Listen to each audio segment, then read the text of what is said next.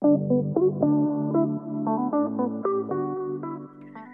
a todos, hola a todas. Hoy estoy con Sofía en el podcast. Sofía, bueno, para poneros un poco en situación, me escribió hace unos días para proponerme grabar este episodio. Y digamos que ya sabéis que a mí me gusta incluir testimonios, eh, ya sea de mis clientas o de otras chicas en el podcast, porque pues eh, no solo es mi opinión y mi experiencia la que vale. Y creo que los episodios en los que aparecen otras personas y el testimonio o experiencia de otras personas eh, aparte de que gustan mucho, os sirve mucho para motivaros o pues eso, como para sentiros que no estáis solas porque no lo estáis y que hay muchas personas que a veces sin saberlo están pasando por lo mismo o por algo similar. Entonces, eh, me gustaría que Sofía ahora nos expliques un poco quién eres y digamos cómo me encontraste, cómo encontraste mi perfil y por qué decidiste empezar a seguirme. Eh, bueno, pues hola, soy Sofía, eh, tengo 23 años y vivo en Madrid. Y bueno, desde hace tres años sufro un TCA eh, que me ha derivado a una depresión, en la que actualmente pues estoy intentando salir. Pero bueno, em, te empecé a seguir pues de que Instagram me recomendaba vídeos tuyos en el buscador y la verdad es que me enganché un montón, sobre todo cuando em, bueno, estaba pasando como por la típica época esta de, de- de hinchazón total en la barriga y un podcast tuyo que, que decía, em, dejé de, em, dejé de hincharme tanto tras la comida cuando empecé a, a comer sin culpa, eh, sin sin estrés, tal. Y pues la, la verdad es que a raíz de ahí eh, me enganché un montón a tu Instagram, o sea, cada, cada vez eh, que me metía a Instagram era eh, visitar tu perfil y tus, pod- y tus posts y, y bueno, pues intentaba un poco aplicarme pues lo que decías. De hecho, me acuerdo que dejé de contar calorías porque dije, jo, pues si esta chica no cuenta calorías y está bien, porque yo no puedo hacerlo. Qué guay.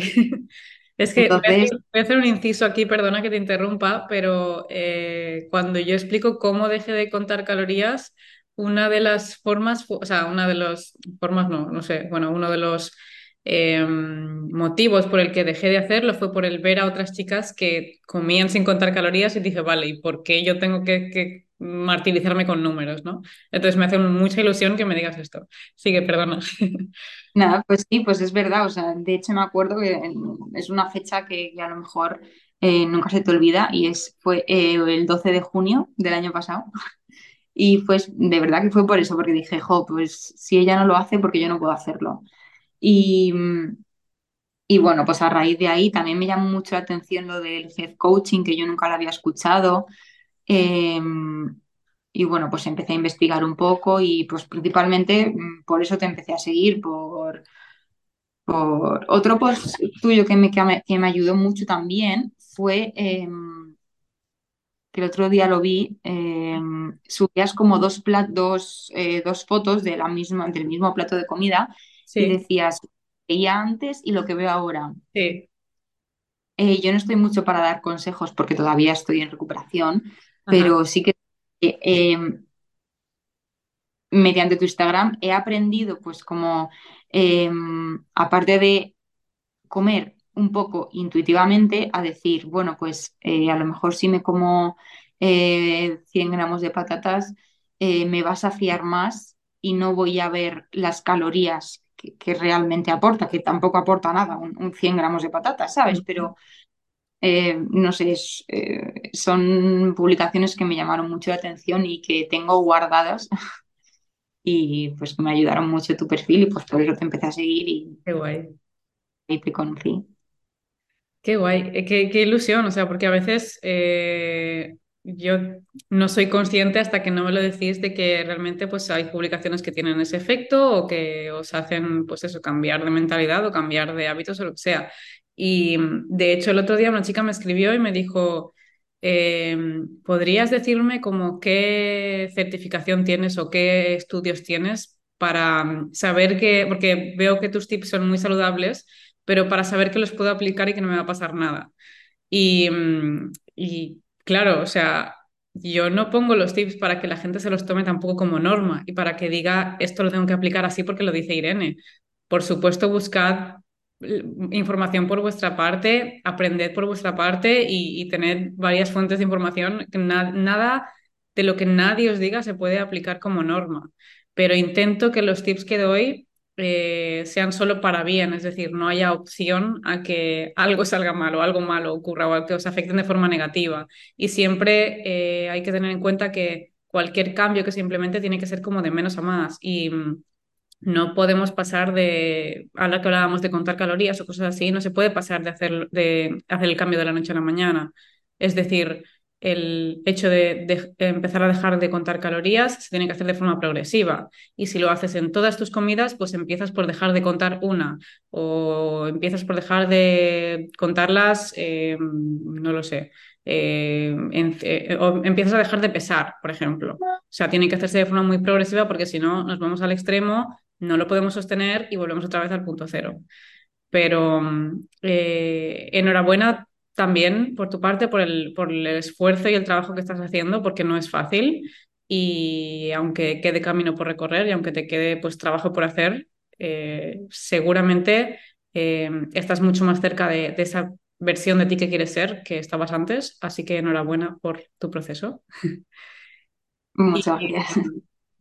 Eh, nada, el siguiente punto que tenía apuntado para hablar era el por qué decidiste contactarme y proponerme eh, grabar este episodio, porque quiero que se lo cuentes un poco a quien esté escuchando.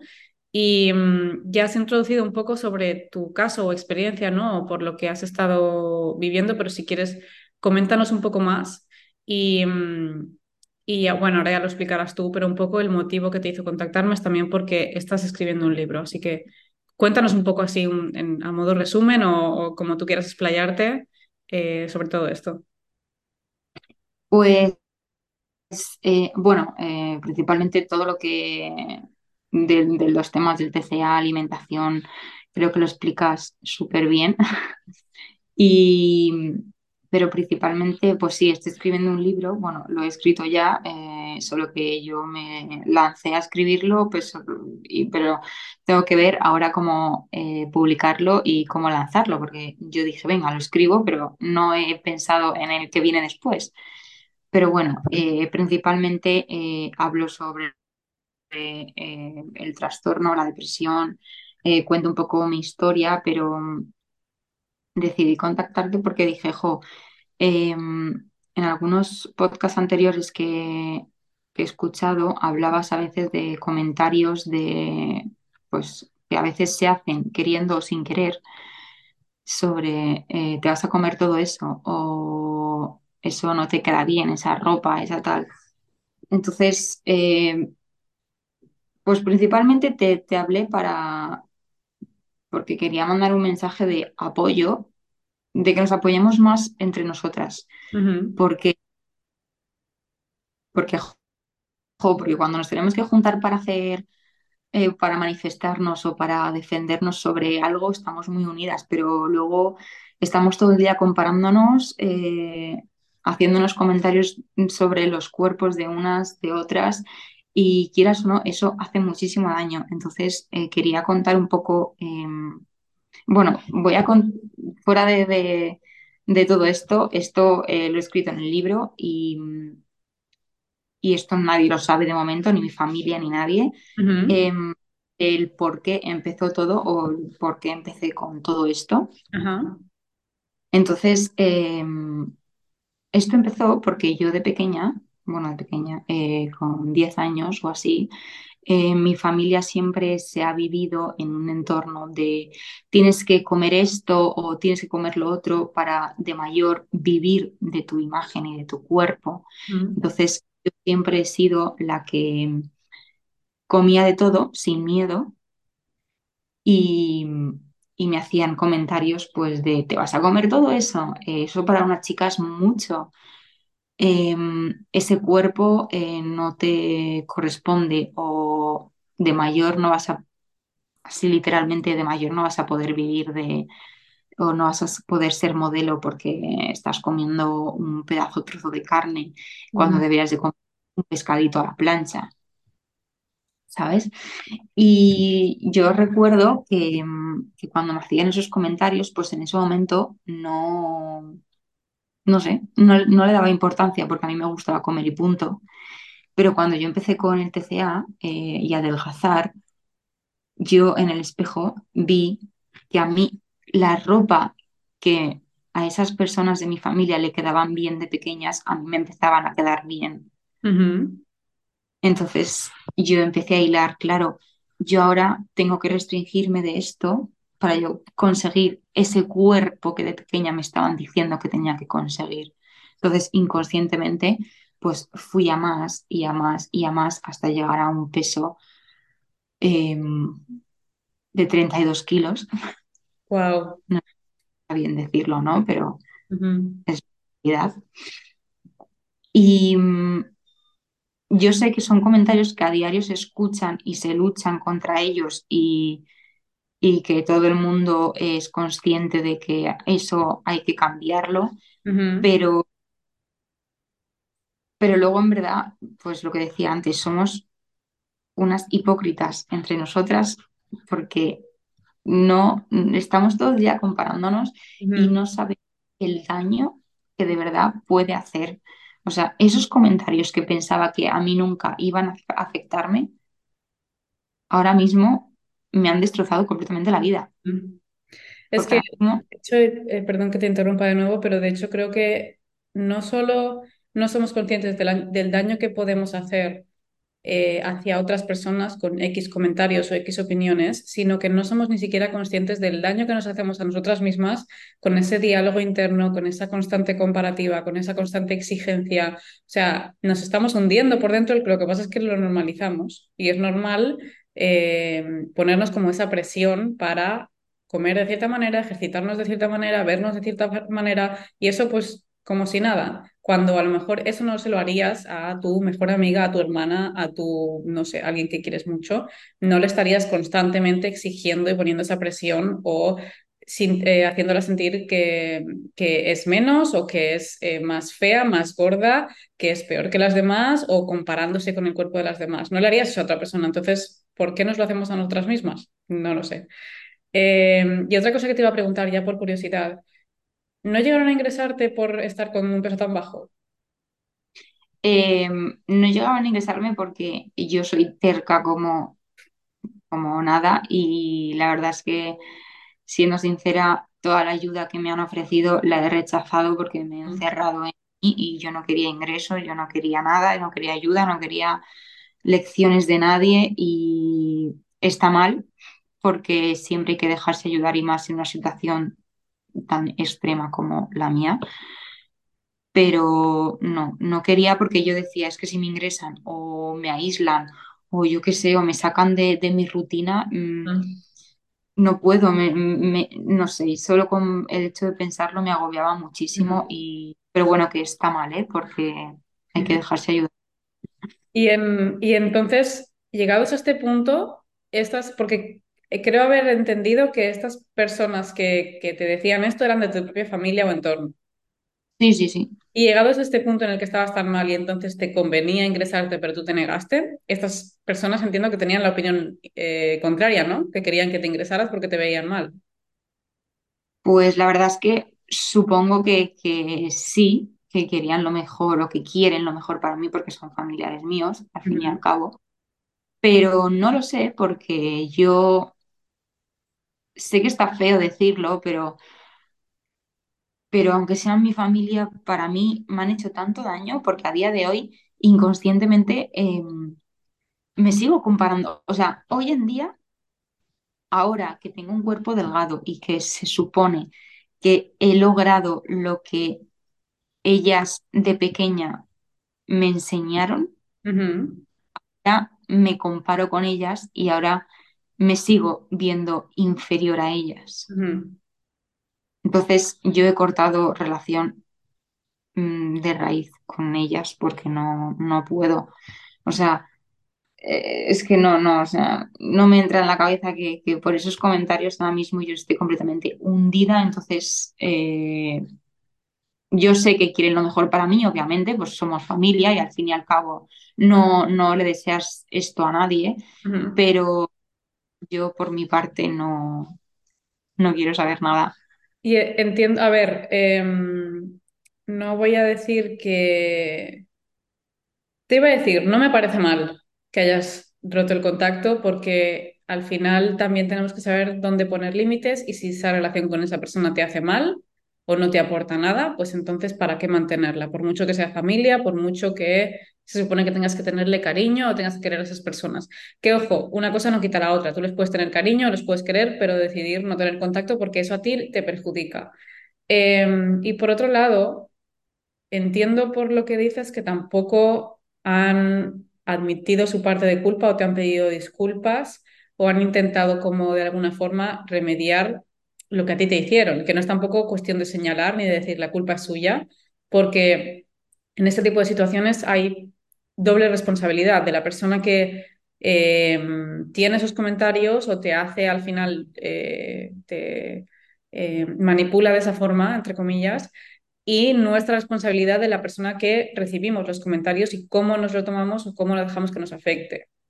Pero entiendo que, que, por su parte no ha habido intención como de... Mm, o no ha habido conciencia de aceptar que ha sido también responsabilidad, re- oh, no sé hablar, responsabilidad suya el que tú hayas terminado en esta situación. Sí, yo creo que es más lo segundo que no son, no son conscientes de, de la culpa que tuvieron en ese momento. Y bueno, eh, que a día de hoy eh, obviamente es mi familia y si tengo que convivir con ellas lo hago. Eh, tengo una relación cordial eh, de hola, adiós, qué tal, cuando quedamos, cuando nos reunimos en familia y lo que sea, pero actualmente eh, siguen haciendo comentarios delante de mí. O sea, no dirigidos hacia mí porque ya no pueden hacerlo porque ya no soy esa persona que, que se comía o que arrebañaba todo, que no está mal arrebañar un plato, lo quiero recalcar, pero ya no soy esa persona, entonces esos comentarios no son directas directamente hacia mí, pero siguen eh, con los comentarios de eso es mucha comida para una chica o eh, eso es un plato, eso es una es muchísima cantidad, te vas a comer todo eso. Siguen habiendo, o sea, esos comentarios siguen existiendo aun estando yo delante y teniendo todo el problema por el que he pasado. Entonces yo creo que es más que no son conscientes de, de la, reper- de la re- repercusión que, que ha tenido, ¿sabes? Y mm, voy a hacerte una pregunta muy directa. ¿Por qué no rebañas el plato hoy en día? Porque mm, todavía tengo mucho miedo. ¿Miedo a, a engordar? Miedo, sí. O sea, eh, ahora mismo eh, me miro en el espejo y me veo muy delgada porque ya no peso tampoco, eh, ya tengo un peso mm, medianamente eh, bueno, bueno, bueno, entre comillas, pero eh, me veo muy delgada, sin forma, pues lo típico, sin culo, sin tetas, entonces eso te deprime más, pero a la vez me da miedo a engordar, o sea, es mi mayor miedo, es mi mayor miedo. Y me gustaría poder rebañar el plato como lo hacía antes. Pero tú eres consciente de que hasta que no cambies tu mentalidad y tu mm, percepción sobre lo que es engordar, tu perspectiva, tus creencias limitantes, que al final no es culpa tuya creer así, porque es lo que te han hecho interiorizar y lo que te han hecho creer, pero eres consciente de que hasta que no cambies eso, ese miedo no va a desaparecer. Sí, soy consciente. El problema es que, como te decía antes, eh, soy muy terca y es que Mm, no me dejo ayudar.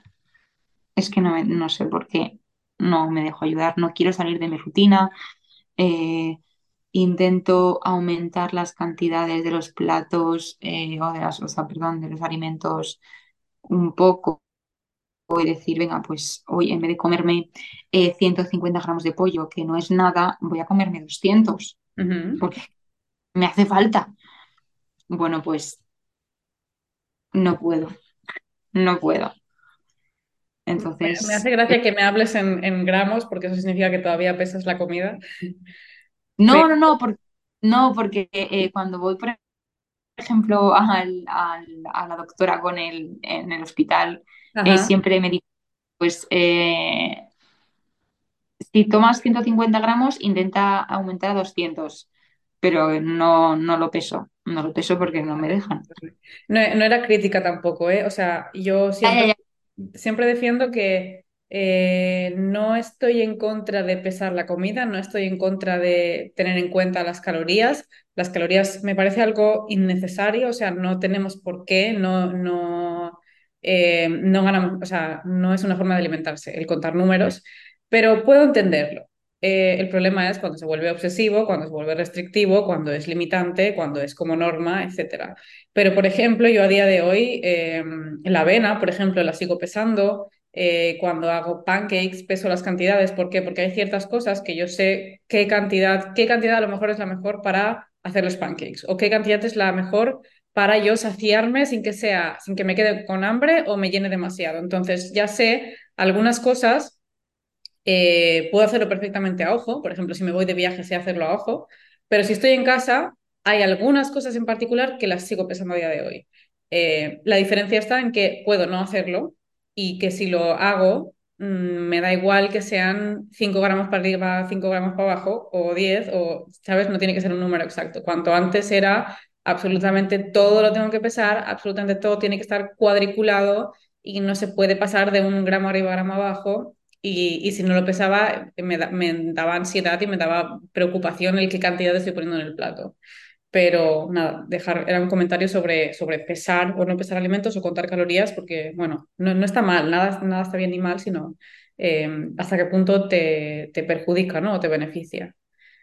A Eh, ver, mm, dime. no, digo, que te iba a decir que, que al final de tanto tiempo contar calorías es como que, o sea, perdón, eh, bueno, sí, calorías, eh, gramos, lo que sea, eh, ya pues a veces eh, no hace falta ni que lo peses porque ya te lo sabes de memoria, ¿sabes? Pues Entonces, claro, o sea, hay que también darse cuenta de esto y decir, entonces, si ya lo sabes a ojo, no, no te lo estoy diciendo a ti, sino como en general, ¿no? Cuando ya llevamos mucho tiempo y lo queremos hacer por información, por ejemplo, si ya lo sabes a ojo, ¿por qué seguir pesando? ¿Por qué seguir usando una aplicación? ¿Por qué seguir usando una báscula si tú sabes que lo sabes? Porque eh, otra cosa está en que no confiamos suficiente en nosotras mismas y en lo que sabemos o en lo que decidimos. Entonces dejamos que unos números, unas cantidades, una báscula, una aplicación o una persona nos diga cuánto comer en lugar de decidir nosotros, ¿no? O de hacerte caso a decir, yo ya sé, a ojo, más o menos qué cantidad necesito, más o menos qué cantidad me llena. Y en lugar de hacer cambio a eso, seguimos eh, con la tendencia a usar otras herramientas externas que nos digan cuánto comer o cuánto está bien o cuánto está mal.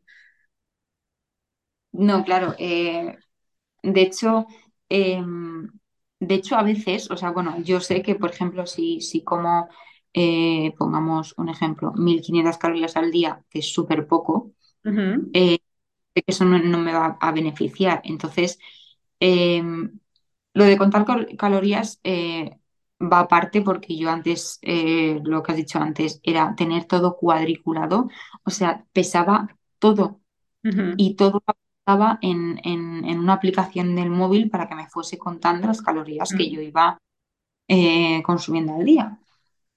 Pero de hecho ahora, de verdad que no peso la comida, pero a veces peso, eh, por ejemplo, los carbohidratos y, y, las, y, por ejemplo, pues el pollo, las proteínas, tal, para no quedarme corta. A veces, a veces lo peso, eh, no quiero, digo, voy a, voy a, a pesarlo porque no quiero comer en menos de, de 150 o 200 que es lo que me ha pautado la doctora, ¿sabes?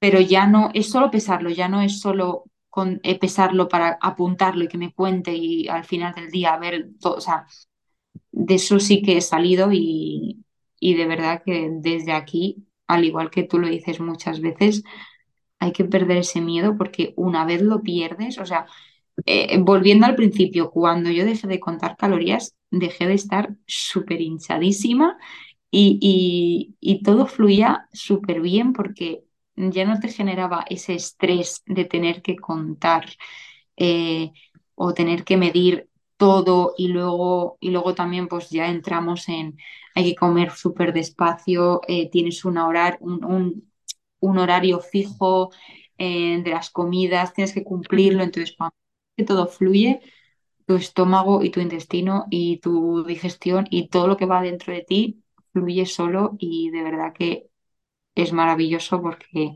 te sientes súper aliviada. En eso sí que te puedo dar, os puedo dar consejos porque puedo decir que estoy recuperada y súper eh, concienciada de que, de que es lo mejor para que nos puede pasar en una situación así.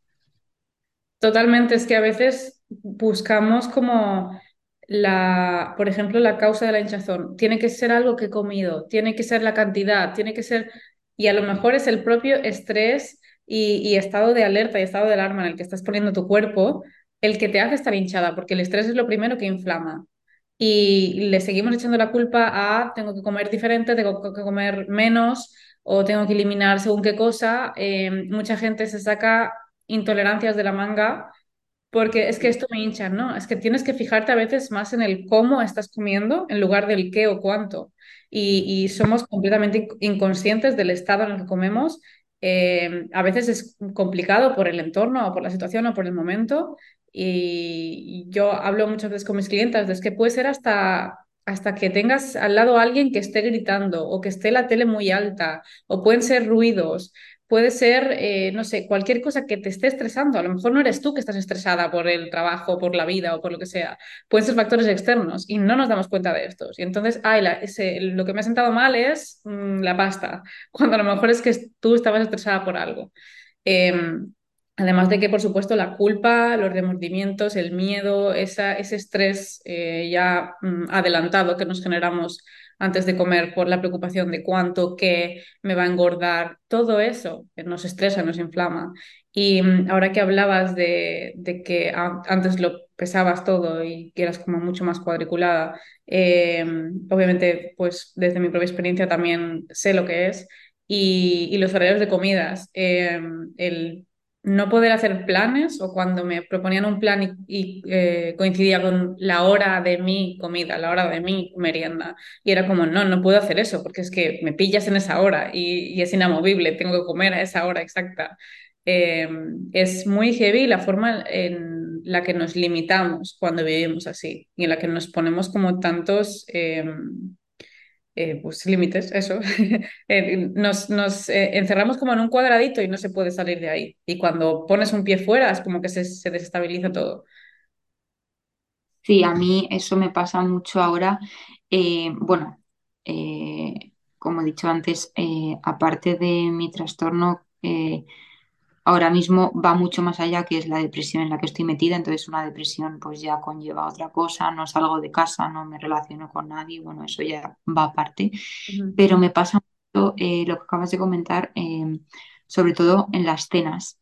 En las comidas no tanto, pero en las cenas eh, no puedo comer más tarde de las, no, perdón, no puedo cenar más tarde de las nueve y media de empezar, porque lo que tardo, tardo mucho en comer, eh, me da como mucho miedo terminar más tarde de las diez y media o de las once, porque me pienso que voy a engordar un montón. Y luego al día siguiente me levanto y digo, joder, pues menuda tontería, porque yo sé que no es así, o sea, estoy igual que ayer. Pero en las cenas, a la hora de, de salir a cenar, eh, por ejemplo, hace un mes fue el cumpleaños de mi abuelo y nos juntamos toda la familia y,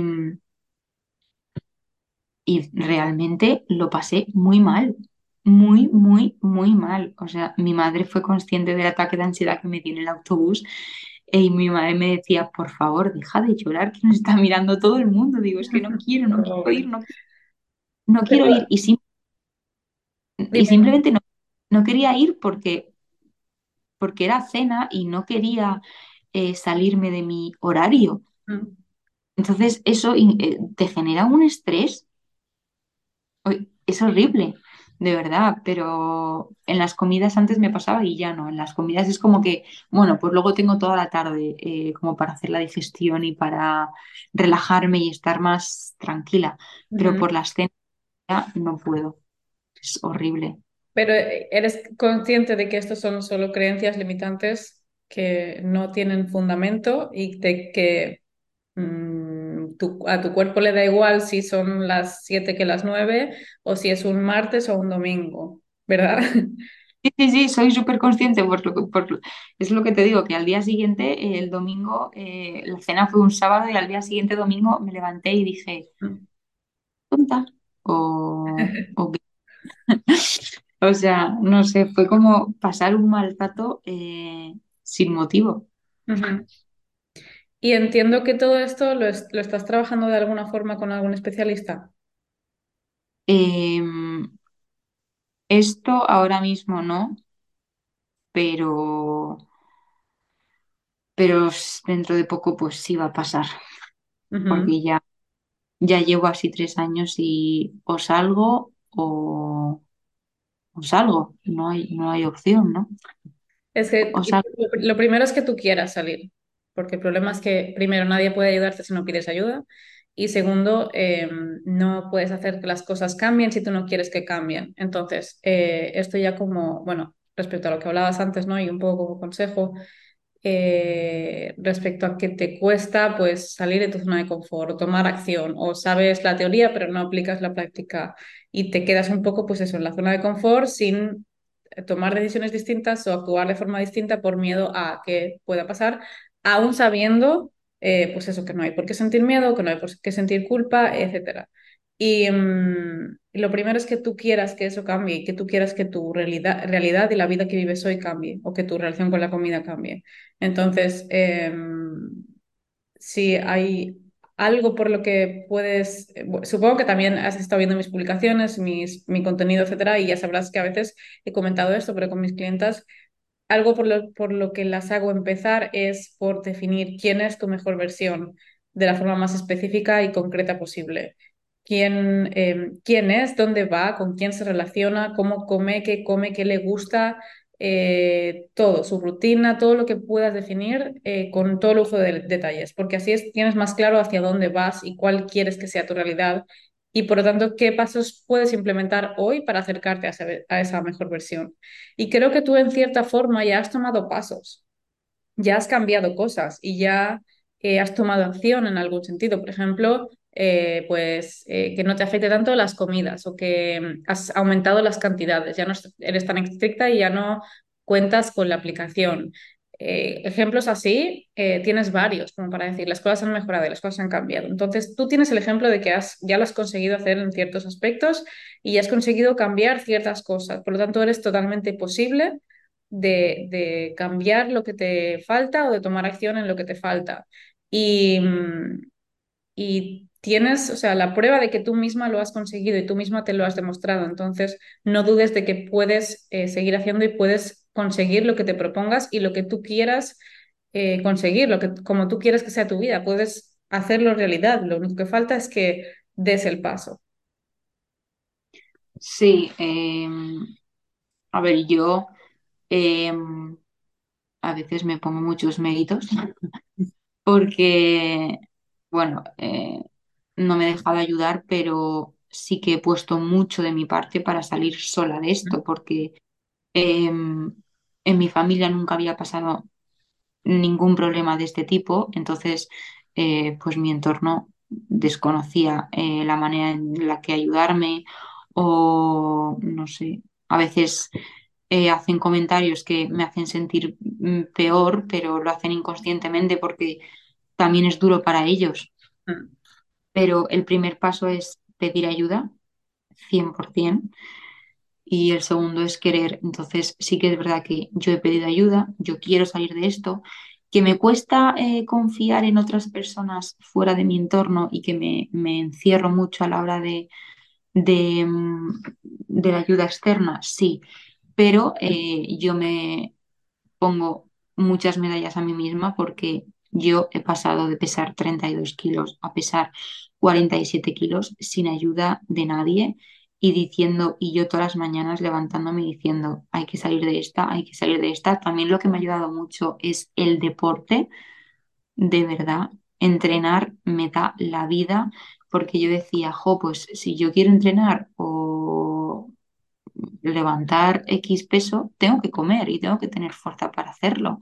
Entonces, eh, a la hora de yo prepararme mis comidas, me decía, venga, hoy voy a comerme todo esto porque así mañana me levanto con ganas y, y puedo entrenar, que es lo que me gusta y lo que quiero. Entonces, pues bueno, en ese sentido eh, tengo mucha fuerza de voluntad y, y ahora solo me queda pedir ayuda para salir de la depresión y de volver a ser la que era antes y de volver a comerme una pizza con mis amigas eh, sin remordimientos, que yo sé que no pasa nada, porque veo eh, tus comidas y tus pancakes eh, o tus tostadas. bueno, me flipan tus huevos revueltos perfectos, que muchas Está todo el mundo obsesionado con, con esa forma de hacer los huevos y no tiene ninguna, ningún secreto. Pero Es bueno, que te, que te quedan perfectos y yo siempre eh, tengo como un montón de pantallazos en mi móvil de tus huevos para ver si me quedan iguales. No me quedan iguales. Entonces, eh, yo tengo que proponerme eh, comer tus tostadas con aguacate y tus pancakes y tus huevos revueltos sin remordimientos y, y yo prometo desde aquí que lo voy a conseguir. es- espero un día recibir tu mensaje diciéndome que estás rebañando el plato. Sí, sí, a tu salud y a la de todas las que estamos pasando por esto que, Y, respecto a lo que decías de las medallas, con, y con razón, póntelas y celebra todo lo que tengas que celebrar y todo lo que tú consideres logro, por pequeño que sea o, o por eh, tontería que parezca, porque todos los logros son logros. Y, y por supuesto que eh, al final el trabajo lo haces tú, ¿no? Y quien, y quien toma acción eres tú. Entonces, todo lo que hayas hecho hasta ahora, por supuesto que te pongas las medallas que haga falta y las que consideres porque las mereces. Eh, así que si te parece, dejamos el episodio de aquí hoy, eh, que ya nos, nos cierra Zoom. Y nada, eh, gracias por la propuesta de hoy. La verdad es que creo que esto puede ayudar mucho porque mm, aunque tú consideres que no te has recuperado del todo, creo que eres totalmente capaz de dar consejos, porque todo el mundo puede dar consejos, así que espero que alguien eh, como que se le abran un poco los ojos, ¿no? Al escuchar este episodio. Pues sí, ojalá y que nos apoyemos más entre nosotras, que cuidemos lo que vayamos a decir antes de, o sea, que pensemos lo que vayamos a decir antes de hablar y que, y que nada, que gracias a ti por tu contenido y, y que de verdad que ayudas mucho. eh, muchas personas no te lo dirán, pero realmente ayudas, ayudas mucho. Me has Gracias. ayudado y, y lo haces genial. Muchas gracias. Nos vemos en el siguiente episodio. Un abrazo.